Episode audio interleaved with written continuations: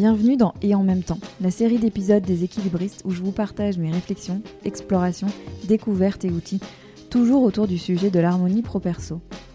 Ici, on explore comment identifier et faire de la place à tous les domaines de vie qui comptent pour vous, tous les rôles et casquettes qui vous tiennent à cœur. Je m'appelle Sandra Fiodo et je vous souhaite la bienvenue. Pour être au courant des sorties des épisodes, pensez à vous abonner sur la plateforme où vous avez l'habitude d'écouter vos podcasts.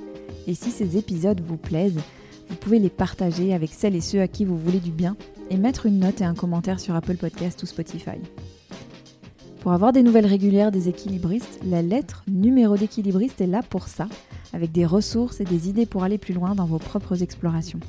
Rendez-vous sur mon site www.leséquilibristes.com. Merci d'être là et place maintenant au sujet du jour. Salut mes équilibristes Je vais commencer cet épisode par une histoire. Il y a quelques années, j'avais un collègue qui avait affiché dans son bureau une affiche, un, visuel. Et sur ce visuel, on voyait un cercle avec la mention Comfort Zone, donc zone de confort, et dans l'espace autour du cercle, la mention Where the Magic Happens, là où la magie opère. Et je me souviens que je détestais cette affiche et que j'aime toujours pas trop cette phrase toute faite il faut sortir de sa zone de confort qu'on balance un peu facilement. On y reviendra un peu plus tard dans l'épisode. Mais si je l'aimais si peu, cette affiche, c'est parce qu'à l'époque, je me sentais hors de ma zone de confort, si ce n'est en permanence, au moins 80% du temps. J'avais un poste exigeant à plein de points de vue. J'étais jeune mère, en déplacement très souvent, tiraillée en permanence. Et j'avais pas du tout envie qu'on vienne m'inciter à sortir de ma zone de confort encore plus, parce que de là où j'étais, je la voyais même plus, ma zone de confort. Et pourtant, c'est cette période si inconfortable qui a été le terreau riche des équilibristes et ce que j'ai construit par la suite. Alors le titre de cet épisode, volontairement un peu réducteur et un peu provoque, c'est une invitation à aborder l'inconfort avec un œil curieux et peut-être un peu plus doux. On y va. Il faut sortir de sa zone de confort. No pain, no gain. Peut-être que ce sont des phrases qui vous motivent. Tant mieux si c'est le cas.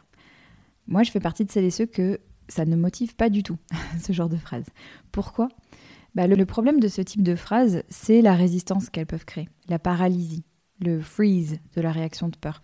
Quand on ressent l'émotion de la peur, le cerveau crée typiquement trois réponses, la fuite, la lutte ou la paralysie, c'est-à-dire on se tétanise sur place.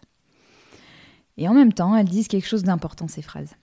Elles disent la nécessité de traverser l'inconfort pour continuer à se développer, à avancer. Notre développement humain d'individu ne s'arrête pas quand nous atteignons 18 ans et qu'on arrête de grandir, que notre croissance physique s'arrête. Nous, humains, sommes motivés pour avancer, pour avoir des projets, pour nous projeter. Ce qui peut nous bloquer là-dedans, entre autres, c'est une émotion que nous vivons souvent sans nous en rendre compte, la peur. La peur naît de la perception d'un risque réel, imaginaire, et elle peut être très sournoise, elle peut passer quasiment inaperçue.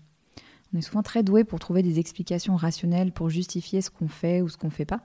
Et on est souvent très doué aussi pour ne pas identifier la peur. Alors j'ai deux questions pour vous. Quelles sont les émotions inconfortables que vous cherchez à fuir?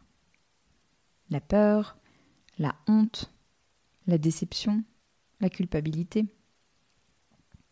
Par exemple, pour une prise de poste que vous redoutez, vous envisagez de dire non. C'est quoi l'inconfort que vous cherchez à éviter? C'est la honte potentielle de ne pas savoir, de ne pas être à l'aise dans ce nouveau poste. C'est la déception que ce poste ne soit pas tel que vous l'envisagiez. Est-ce que c'est la culpabilité à l'idée d'être moins disponible pour vos enfants, pour votre famille? Ma deuxième question, elle est d'ordre physique. Où est-ce que vous ressentez ces émotions? Devenez très observateur, très observatrice de ça. Où est-ce que vous ressentez la peur? Où est-ce que vous ressentez la honte? Et comment ces ressentis physiques vous empêchent-ils d'avancer? Et donc l'inconfort dont je parle dans le titre de cet épisode, c'est celui-là. C'est le signe que quelque chose d'important se profile. Pas le fait d'ignorer des signes qui vous disent que vous devriez vous protéger, mettre des limites à une situation ou à une personne dans votre vie, ou opérer des changements parce que fondamentalement il y a quelque chose qui coince. C'est vraiment cet inconfort qui signale euh, quelque chose de grand, quelque chose d'important, qui signale du changement, qui signale de l'adaptation. Et de l'autre côté de cet inconfort, il y a des émotions beaucoup plus confortables, qui ne peuvent exister que parce qu'on a accepté de vivre les émotions inconfortables avant. Des émotions confortables du type euh, la satisfaction, la joie, la fierté, le plaisir, la connexion. Donc quand je dis un peu rapidement vive l'inconfort, c'est pas pour glorifier l'inconfort en tant que tel, c'est pas l'inconfort en soi, mais c'est ce qu'il permet quand on accepte de le traverser. Vive l'inconfort parce qu'il est passager. Une métaphore parfaite de ça, c'est celle d'un effort physique intense. On va prendre l'exemple d'une course à pied. Que ce soit 10 km, un semi-marathon, un marathon, un Ironman, peu importe. Une course à pied n'a pas grand-chose de confortable pour la plupart des personnes. On peut avoir mal aux pieds, on peut avoir mal aux jambes, on peut avoir des points de côté, on peut avoir très soif. Il y a des moments bien sûr agréables, mais il y a aussi des moments pas agréables. La course en elle-même, elle est jalonnée de ces moments-là inconfortables, à tel point qu'on peut parfois envisager d'abandonner. Pourtant, et si on n'est pas en danger bien sûr, quand on persévère, la sensation de fierté, de soulagement, de plaisir à la ligne d'arrivée, ces sensations-là, elles n'ont pas leur pareil. Elles sont intenses sur le moment et elles durent dans le temps. Parce que petit à petit, on change la définition de ce dont on se sait capable, parce qu'on en a la preuve, et on étend notre fameuse zone de confort. Et ça, on ne peut le faire que parce qu'on a accepté de traverser l'inconfort, de faire avec ces moments d'inconfort. Je vous laisse avec une interrogation pour vous et une idée à décanter.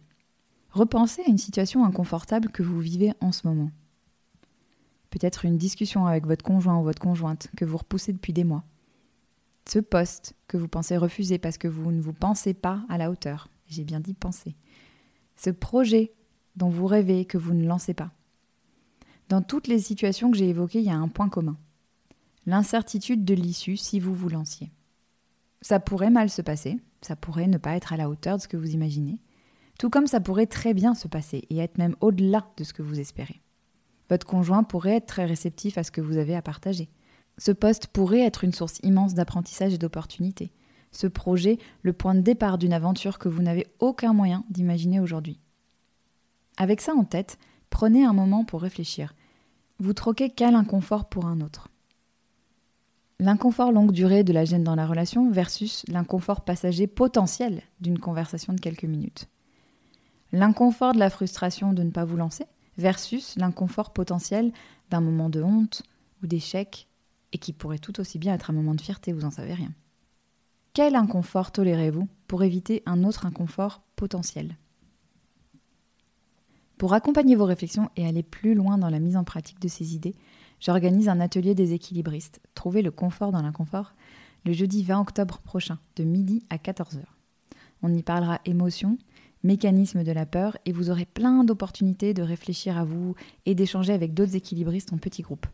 J'adore ces ateliers. L'énergie, l'humour, la réelle bienveillance que vous y amenez, et j'ai vraiment hâte de vous y retrouver. Pour vous inscrire, rendez-vous sur mon site www.leséquilibristes.com, rubrique Atelier. Merci de votre écoute, merci de votre fidélité et à très bientôt mes chers équilibristes.